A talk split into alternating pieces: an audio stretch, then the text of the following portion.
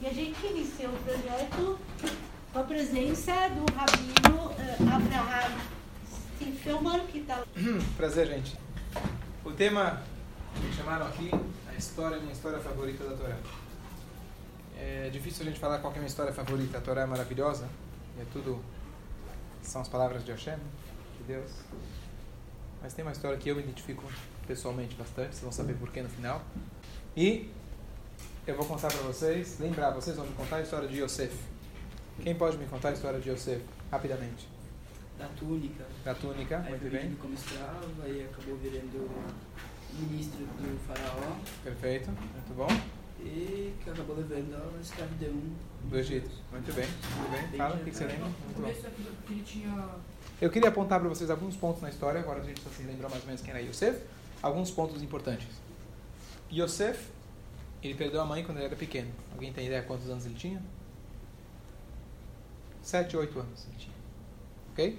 Alguém sabe que idade que ele tinha quando ele foi vendido pelos irmãos? 17 anos.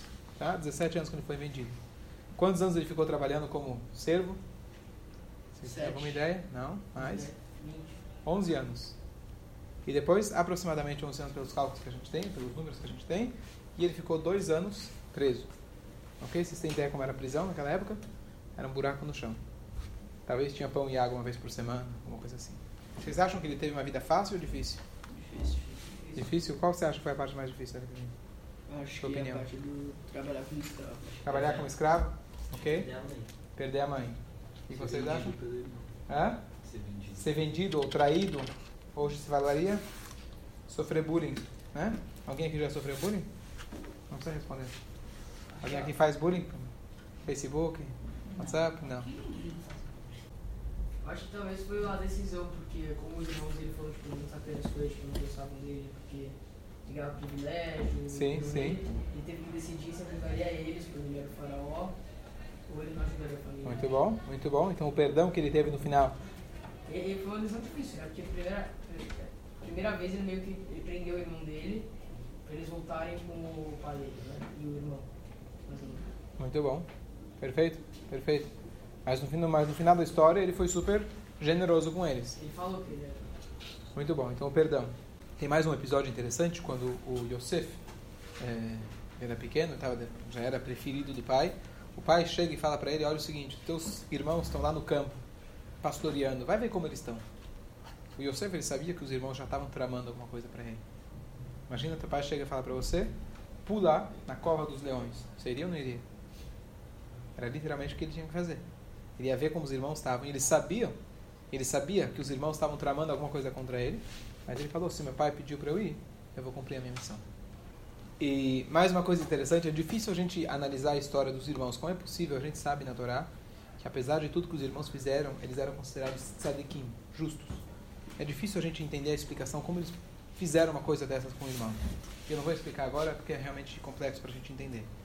Mas uma coisa interessante é o seguinte: o Yosef, quando ele foi contar o sonho, ele sentiu aquilo como aquilo, um tipo de profecia, igual que você falou. Ele sentiu que ele tinha, ele tinha que falar isso. E mesmo que pode ser que talvez não seria politicamente correto, talvez causaria intriga entre os irmãos, entre ele e os irmãos, ele não estava nem aí. Se você sente que você tem uma missão a fazer, você tem que pensar muito bem. Se essa missão está correta, você precisa dar bola que as outras pessoas vão falar, sim ou não? Yosef não deu bola. Ah, eu vou ser prejudicado por causa disso. Ah, eles depois podem me vender como escravo e me matar. Paciência. Se eu tenho uma missão a fazer, ou se meu pai me manda eu ir lá ver meus irmãos, você fala, vai. mesmo que seja difícil. Essa é uma primeira lição. Segunda coisa.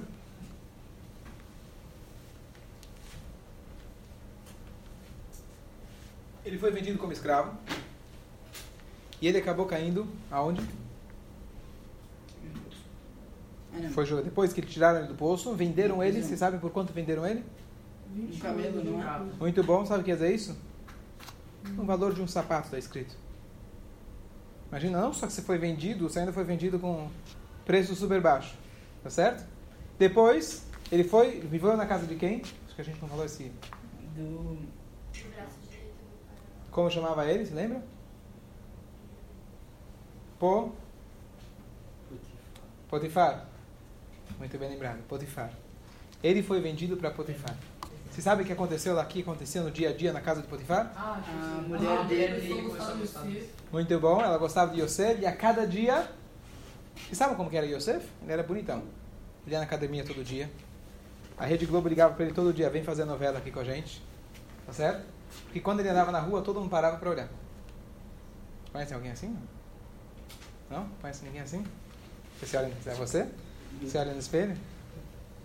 E ele era muito bonito. E a esposa do Potifar queria estar com ele. Muito bem. O que ela fazia para tentar convencer ele, você sabe? Chantageava, ameaçava, batia. E ele se recusava. Depois ela trocou de tática. Se a força não vai, vamos tentar de outro jeito. Ela colocava várias, trocava de roupa várias vezes por dia.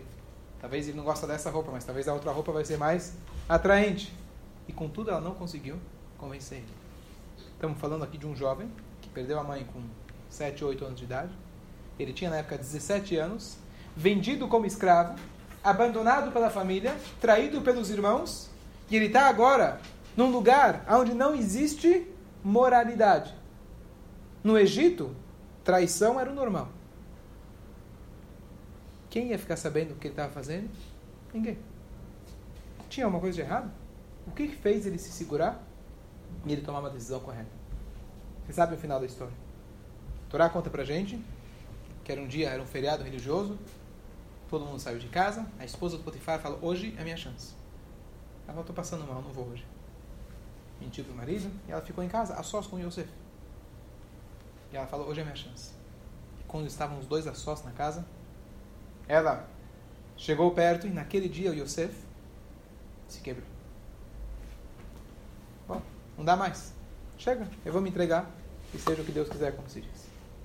E na hora H, quando ele estava prestes a se entregar, o que aconteceu, você sabe? Ela, gritou. Ela gritou depois que ele fugiu. Ele fugiu. Mas o que fez ele fugir? O que fez ele tomar a decisão na hora H de falar: Eu não vou me entregar? Você sabe? Parem e pensem, se você estivesse nessa situação, o que a gente faria? Fácil? Sim ou não? Então, os nossos sábios trazem pra gente, na hora H, ele viu uma imagem do pai dele. Yaakov. O Yaakov estava, naquele momento, na terra de Israel. Várias milhas distante. O Yaakov pensava que o filho tinha morrido. Tá certo? Um detalhe interessante, não sei se vocês sabem, é escrito que Yaakov, durante 22 anos, ele se lamentava pelo filho. Ele achou que ele tinha perdido o filho. Certo? 22 anos. E ele não se consolava. Existe uma bênção que Hashem deu, chamada esquecimento. Deus nos livre, quando alguém falece, é muito triste, é muito doloroso, mas você sabe que com o tempo, passa um ano, passa 10 anos, passa 20 anos, a dor se ameniza um pouco, tá certo? Isso é uma bênção que Deus, chamado, que Deus deu chamada esquecimento. Quem tem essa bênção, sabe quem? Quando alguém de fato falece, a gente acaba esquecendo. Yaakov não esquecia do filho por quê? Porque ele não tinha falecido. Então imagina 22 anos sofrendo e os 22 anos com a mesma dor do choque inicial. Você pode imaginar quanto Yaakov sofreu? Porque no fundo, no fundo, não no consciente, mas no, subconsciente, ele sabia que o filho dele estava vivo. E olha que coisa interessante. Na hora H, que o filho poderia tomar, o Yosef poderia tomar uma decisão moral incorreta, o que, que ele fez? Abriu mão. Porque ele se lembrou do pai. Vocês acham que ele teve medo do pai? O que, que fez ele lembrar do pai que ele fez ele mudar de ideia? Que o pai dele representava a moral pra ele. O pai dele representava a moral, ok? Mais alguma ideia? O pai dele educou ele. O pai dele educou ele. que mais? Quando ele interpretava os sonhos, quando ele contou os sonhos, o que, que o pai pensou naquela hora? Ele gostou, não gostou, aprovou, reprovou? Ele gostou. Não, ele tinha aprovado. O pai. É. Então a Torá fala pra gente muito bem, Ve'aviv chamar etadavar. O pai estava na esperança que aquilo iria algum dia acontecer. O pai de fato acreditava no potencial de Yosef, que um dia lá na frente iria salvar o mundo todo. O que, que Yosef enxergou naquela hora, no teste? O pai dele. Não só o pai dele. Ele se enxergou na visão do pai. ele enxergou que o pai enxergava nele um potencial. E agora é o momento chave. Eu vou para a direita ou vou para a esquerda? É agora a minha decisão que vai mudar todo o curso da história. Imagina se Yosef, provavelmente ele sabia, que um dia a história dele ia virar um filme, ia virar uma novela. Hoje, né, tudo vira novela, Esther, é, Paró, no Egito, vocês conhecem, né? Tá certo? Recorde. A decisão dele durou, a gente já está falando que mais de 3.400, 500 anos atrás. A história dele, a decisão dele, fez toda a diferença para o rumo da história. Porque ele enxergou a si mesmo o potencial que o pai enxergava nele. A primeira lição que eu queria compartilhar com vocês, que às vezes a gente fala, bom, tá todo mundo fazendo. O Morá falou que na outra classe não acontece, talvez aqui aconteça, colar na prova. Não, né? não. Bagunçar, tramar alguma coisa, tá todo mundo fazendo isso. No Egito todo mundo fazia igual. Eu vou ser o santinho diferente que vou fazer, tomar uma decisão corretamente moral. Vamos com a turma, tá tudo certo. Minha decisão não tem influência nenhuma. Era uma pessoa no Egito sozinho. A diferença que ele fez na história foi tremenda. A gente parar e pensar no nosso potencial, no que está sendo esperado da gente, ao invés da gente se deixar levar com as nossas vontades. Entenderam a primeira lição? Concordo? Sim? Próximo. Segundo episódio, ele foi para a prisão. Depois dessa história, ela virou a história e ele saiu correndo, ele mudou de ideia, ela segurou a túnica dele, ele saiu correndo nu na rua, tá certo? E ela gritou e acusou que quem na verdade queria tramar, quem queria estar com ele, com ela, foi ele, tá certo? Então o marido foi lá e mandou ele para a prisão. Ele ficou na prisão. O que aconteceu na prisão? Ele encontrou os dois. Isso depois de um tempo. Ele estava lá, ele se tornou, onde Yosef ia, ele era bem sucedido. Tanto como escravo, e depois dentro da prisão, apesar da situação, estava sempre bem sucedido. Ele se tornou encarregado da prisão. E um belo dia, diz para a gente a Torá, ele encontra esses dois ex-ministros, o padeiro e o encarregado das bebidas, e ele olha para eles e fala, ó, e fala para eles, Vehinam Zoafim ele percebe que a cara dele estava triste. E ele pergunta: que vocês estão tristes? Ele fala: oh, a gente teve um sonho, estamos incomodados. Ele vai lá e interpreta o sonho, tá certo? Eu pergunto a vocês: imagina que você está preso. Carandiru, alguém lembra? Alguém já leu sobre. Certo? Sabe o que é Carandiru? Em resumo, eles estavam lá embaixo, num buraco embaixo da terra. E não havia um prazo, não havia um julgamento para dizer: olha, daqui tanto tempo você vai sair.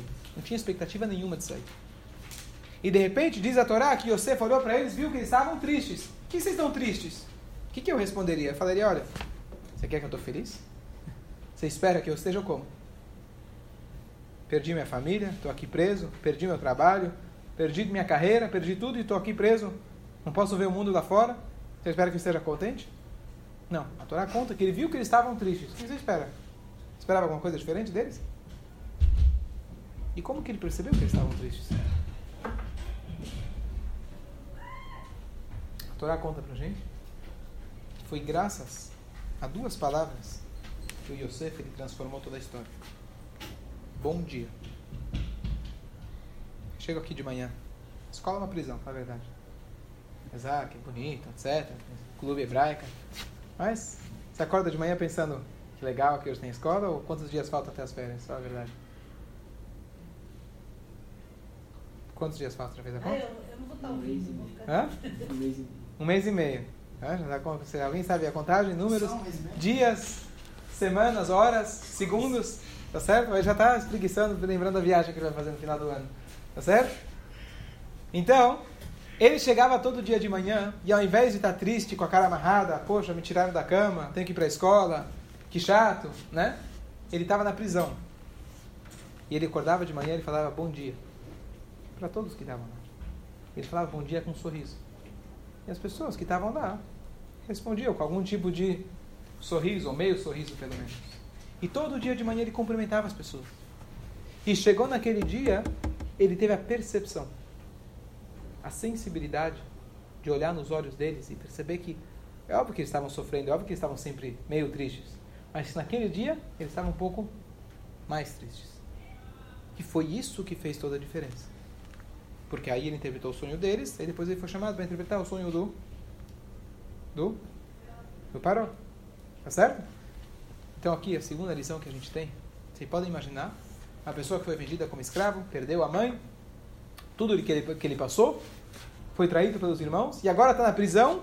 Ele não só conseguiu estar feliz, ele ainda conseguiu ter a percepção dos outros que estavam lá. Alguém conseguiria tomar esse tipo de atitude? Conseguir estar feliz e ainda olhar para os outros. Eu conheço as pessoas quando ficam tristes, o que, que eles fazem? Se fecham. Quando você acorda triste, o que você faz? Você não quer ficar embaixo do cobertor? No máximo ligar a televisão, ficar lá, se trancar, não quer falar com ninguém? Sim ou não? Não sabe. Sim ou não? É assim ou não é? O Yosef ele não fez isso. Ele levantou da cama e ele dava bom dia para todo mundo e estava num ótimo astral e ainda teve a percepção de entender o que estava acontecendo com os outros. Acho que, na minha opinião, é uma lição fantástica para gente. Amanhã de manhã, quando chegarem na escola, lembrem de mim. Não de mim, lembrem de Yosef. Segundo eu sei. E a gente começar o dia um pouco mais alegre. E não só pensar nos nossos problemas, nas nossas dificuldades, e a gente conseguir olhar nos olhos dos outros e tentar sentir o que eles estão sentindo. Alguma vez você virou para o teu amigo, para a tua amiga, perguntar, perguntou, por que está chateado? Posso te ajudar? Sim ou não? Sim? Ótimo, você aprendeu com você. Muito bom. Terceiro episódio. Terceiro episódio. A história continua, ele interpretou o sonho do Paró, virou vice-rei do Egito. Mais uma coisa, com aquele bom dia, quem ele salvou? O do vinho. Salvou do vinho, quem mais ele salvou? Assim mesmo. A si mesmo, quem mais? O Egito inteiro. O Egito inteiro e o mundo inteiro. Por causa de um bom dia. Próximo. A vida continua. Yosef se torna vice-rei do Egito. Os irmãos vêm até lá, etc. Até que no final da história ele conta, ele fala: Ani Yosef, eu sou Yosef. E aí, o que acontece nesse momento? Todo mundo conhece a história, que ele escondeu a, a taça, lembra a história? Escondeu a taça na, na mochila do Binyamin. Eles tiveram que voltar para o Egito, tinha prendido um, ameaçou prender todos, etc. No final da história, ele fala, Ani Yosef, eu sou Yosef. Qual foi a atitude dele a partir de então? A partir do momento que eles se lembraram, ó, oh, você é nosso irmão, eu sou irmão de vocês, como ele, que ele tratou eles? Bem ou mal? Bem. Bem. Parem e pensem. Foram eles que venderam ele como escravo. O que vocês fariam com o irmão nesse momento? Saberiam perdoar? Sejamos sinceros. Alguém teria facilidade em perdoar? Não sei, porque ele viu que por causa dos irmãos que ele estava lá onde ele estava. Sim, perfeito. Exatamente isso. Então, ao invés dele culpar os irmãos pelas coisas ruins que aconteceram com ele, o que, que ele fez? Ele conseguiu enxergar, diz pra gente a Torá, Deus me colocou aqui com uma função. Foi graças a vocês terem me vendido que agora eu estou na posição de salvar o mundo inteiro da fome. Olha a percepção dele. Olha a visão dele. Os livros místicos explicam pra gente uma coisa interessante. Saber perdoar. Imagina, Deus nos livre, que alguém foi lá, o exemplo que a Guimarães traz. Alguém foi lá, de propósito, consciente, e cortou o braço do outro. Certo? Existe perdão? Existe volta? Sim ou não? Tá, te perdoo. E agora o que eu faço? Existe perdão? Sim ou não? Existe. Deus nos livre. Imagina essa situação. Você conseguiria perdoar? Está comigo? Sim ou não? Fala. Acho que dia pode até perdoar, mas nunca vai esquecer. A dor não vai esquecer. Então, o que a gente falou, outra classe, de que perdoa, mas não esqueço, tá certo? Se você fala não esqueço, quer dizer que você não perdoou. Tá certo? Você está dizendo que a dor vai continuar para sempre, tá certo? O prejuízo dele vai continuar para sempre. Mas a Torá ensina pra gente, que Deus nos livre, isso aqui é um exemplo extremo, mas só pra gente entender o conceito. De fato, quando uma pessoa fez, ele tem que te pedir desculpa. Não importa o que ele fez. Porque ele fez isso pelo seu próprio, sua própria escolha, seu próprio livre-arbítrio, tá certo? Mas como você pode intimamente perdoar aquela pessoa, sabe como? Você entender que quem na verdade mexe as peças do, do xadrez é Hashem, é Deus. Como está escrito que na verdade aquele que perdeu o braço, Deus nos livre, ele ia perder de qualquer jeito. Ia acontecer. Deus decidiu, aquele, aquele cara decidiu, uma pergunta, um dilema difícil do livre-arbítrio, que foi através do fulano. Se você entendeu o que aconteceu com você, iria acontecer de qualquer jeito. Isso já estava predestinado. você vai conseguir perdoar a pessoa. Se de fato a pessoa se arrependeu. Ele tem culpa, porque não, devia, não, precisava, não precisava ter sido ele, poderia ter sido outro. Mas em relação ao seu perdão, o único jeito de você conseguir perdoar é você entender que aquilo que aconteceu com você já ia acontecer de qualquer jeito. O fulano já se arrependeu. Ah, mas eu estou sem braço. Deus nos livre, usando exemplo extremo. Mas isso já ia acontecer de qualquer jeito. E isso estava predestinado para você. E aí é um dilema teu que você vai ter com Deus. Por que, que isso aconteceu? Não aconteceu. Mas a pessoa deve saber perdoar. O Yosef, ele soube enxergar que tudo que ele passou, na verdade, fez parte de um plano. Ele estava numa missão. E para que isso acontecesse, precisou desenrolar desse jeito. E aí ele soube perdoar os irmãos. Mas então qual é o ponto de ter livre-arbítrio? Arbítrio? O livre-arbítrio é pré-decisão, não pós-decisão. Significa o seguinte: quando agora você está num dilema, ou para a direita ou para a esquerda, como Yosef, ele é responsável e ele tem que responder pelas suas atitudes. Agora, depois que já aconteceu, você tem que olhar para trás e saber que o que aconteceu era para acontecer. Mas a, a Shem não interfere no livre-arbítrio. Não interfere. Então, mas. Mas Você já sabe ele vai viu, ele viu o pai dele. Eu falo uma coisa sempre, deixa eu contar para vocês. Eu dou muitas aulas. Eu falo o seguinte: todas as aulas que eu dou, ou 90% delas, sempre surgem duas perguntas. A pergunta do milhão: se Deus já sabe como que eu tenho livre-arbítrio, e onde estava Deus no Holocausto? Certo? Quem sabe a gente marca outra aula. Não que vai responder nenhuma dessas perguntas. São perguntas difíceis de serem respondidas. E agora a gente pode acabar saindo para um outro, um outro caminho.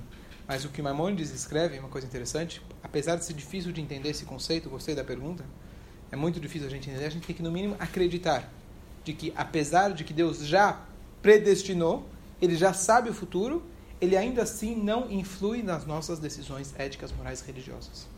Isso está nas suas mãos. Só para concluir, tem aquela historinha, aquele cara chegou no Messi, não sabe? Ele tinha uma borboleta na mão. Conhece a história? Sim, sim. Conhece a história?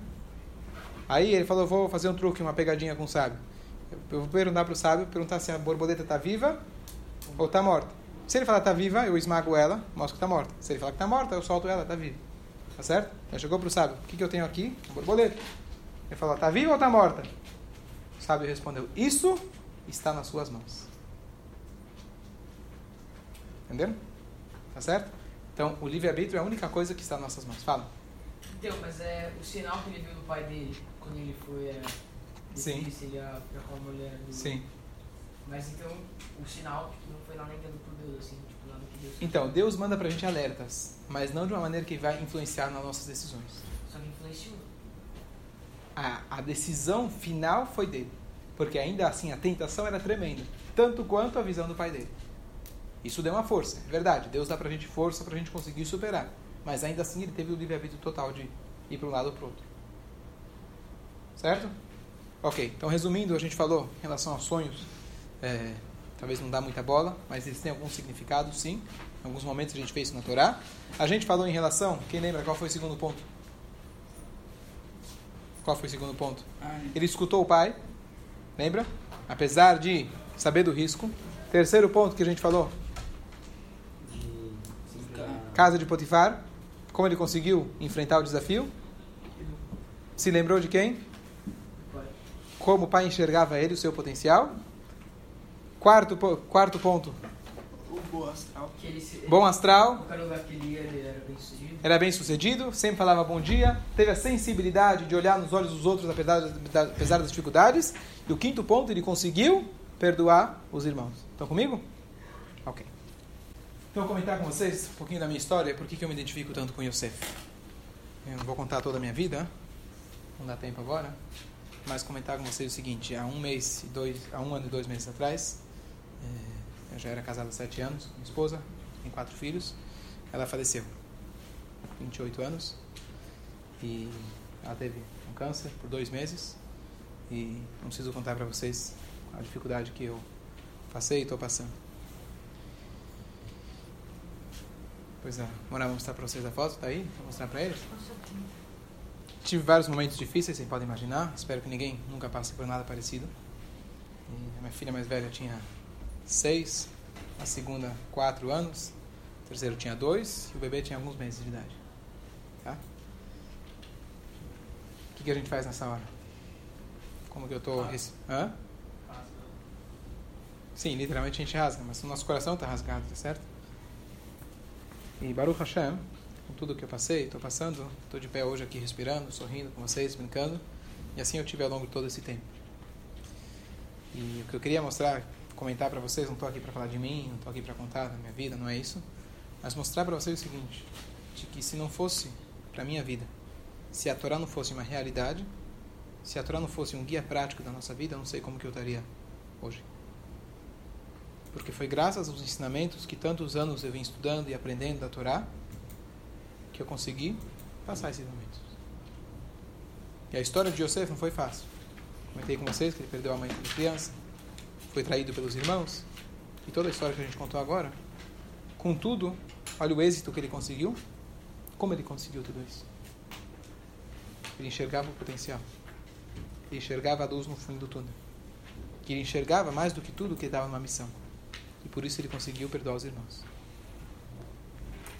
Comentei na outra série, na outra classe, de que no período de Shiva, sete dias que a gente fica de luto, alguém chegou e falou para mim, Rabino, eu tenho uma pergunta. Eu falei, tá bom. O que você quer saber? Dá para ver? Quer apagar a luz? Apaga a luz, Vitor, por favor. Obrigada. Essa é praticamente a última foto que a gente tirou. Então alguém perguntou para mim e falou, Rabino, eu tenho uma pergunta. Durante esses dois meses, esse que a gente ficou sabendo da história, muita gente no mundo todo, pelo WhatsApp, Facebook, etc., fez Teilim, rezou, fizeram mitzvot, pediram, apelaram para Deus de todas as formas. Será que tudo isso não valeu nada? E ele falou para mim, eu estou perguntando para você porque os meus filhos estão me perguntando, eu queria uma resposta, o que, que eu respondo para eles? Alguém tem uma resposta para me dar? O que você diria? Será que foi à toa as nossas rezas?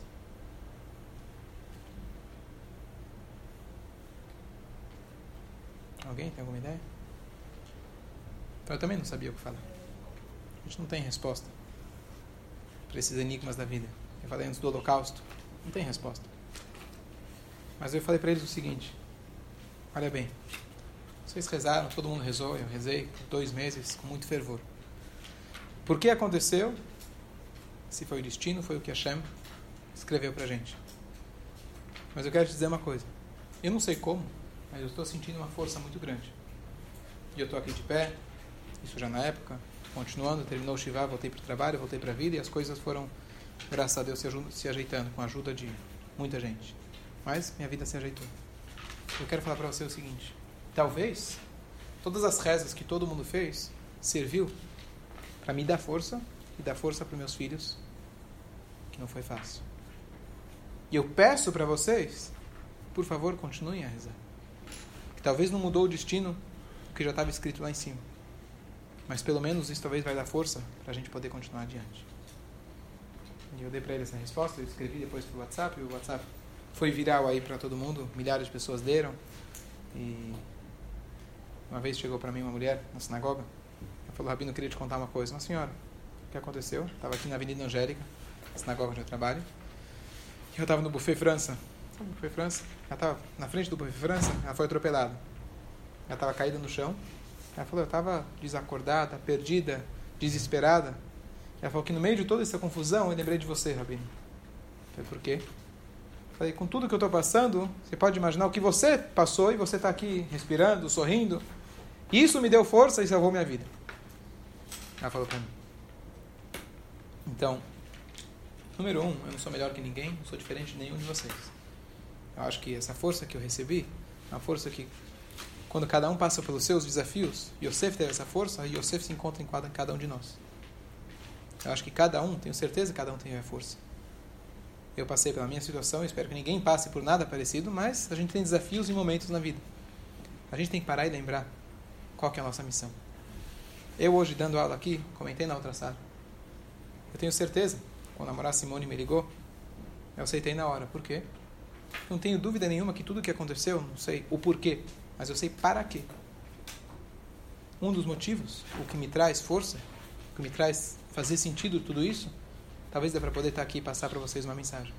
Que lá na frente vai ser útil, talvez, para a vida de vocês. Só para concluir a história, Yosef, depois de tudo que ele passou, ele manteve o bom astral, conseguiu superar.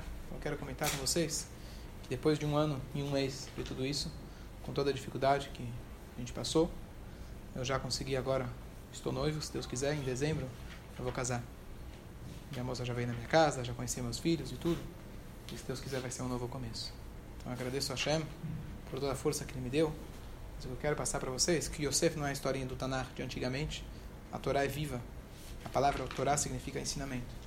Se a gente passar a estudar a Torá, olhar para a Torá, que os ensinamentos dela não é historinha de fada, não é conto de fada do passado.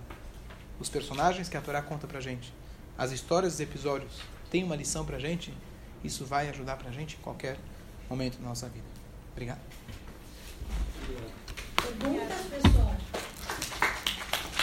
Já sabem tudo. Nome, sinagoga, linha, tudo. Eu trabalho na Avenida Angélica, na sinagoga Knesset de Israel. Antigamente era conhecida como. Onde você mora? Mora na Angélica? Vem me visitar. 579. Sinagoga, esse ano completou 101 anos. Das primeiras sinagogas aqui em São Paulo, os imigrantes ashkenazim que vieram, fundaram a sinagoga do Bom Retiro, que era o Grois Shil, não sei se já ouviram esse nome. Os pais de vocês, alguma coisa assim? Já ouviu? Nós Grois fizemos um Shil? passeio pelo Bom Retiro com eles e mostramos o Grosser Chilo, que virou Nibis hoje. Hoje virou Teniado. É telhado, desculpa. Hoje virou Teniado. Eh, mostrei o show da Roda Graça, show da Vila, Legal. a Vadré. Muito bom. Obrigado, gente. Obrigado.